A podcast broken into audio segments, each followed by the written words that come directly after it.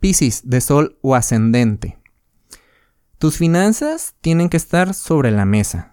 Tienes que ver bien cómo vas a canalizar ese dinero porque probablemente se te esté exigiendo. Pero mira, yo te voy a decir una cosa que yo aprendí hace poco. Si yo gano a la semana, digamos, ¿no? Mil pesos, es un ejemplo. Y se me requirieron 900 pesos porque tenía que solucionar algo, que se le tenía que dar solución. En vez de renegar porque decir es que me quedé con 100 pesos para el resto de la semana, mejor agradece que hubo dinero para poder solucionar algo. ¿Ok? Entonces es ver desde otra perspectiva tus finanzas y eso es lo que se te está pidiendo.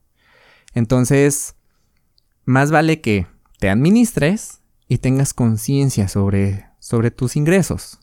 ¿Ok? Probablemente una persona del pasado vuelva a reaparecer, pero proponiéndote algo diferente. ¿Ok?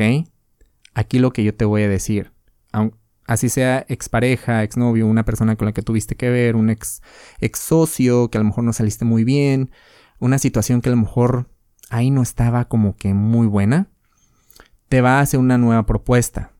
Probablemente la otra parte venga es que es que lo pensé mejor, o me di cuenta de esto. Háblalo. Ve qué es lo que la otra persona ve, pero también expon lo tuyo. Pero ten este, esta fluidez de conversación.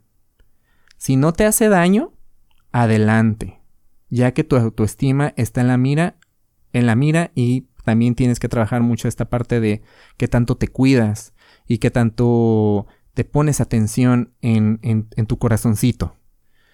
Para mayor información, te invito a que escuches el episodio de la semana del 21 al 27 de septiembre y que nos sigas en redes sociales, búscanos como Caja Astral Podcast.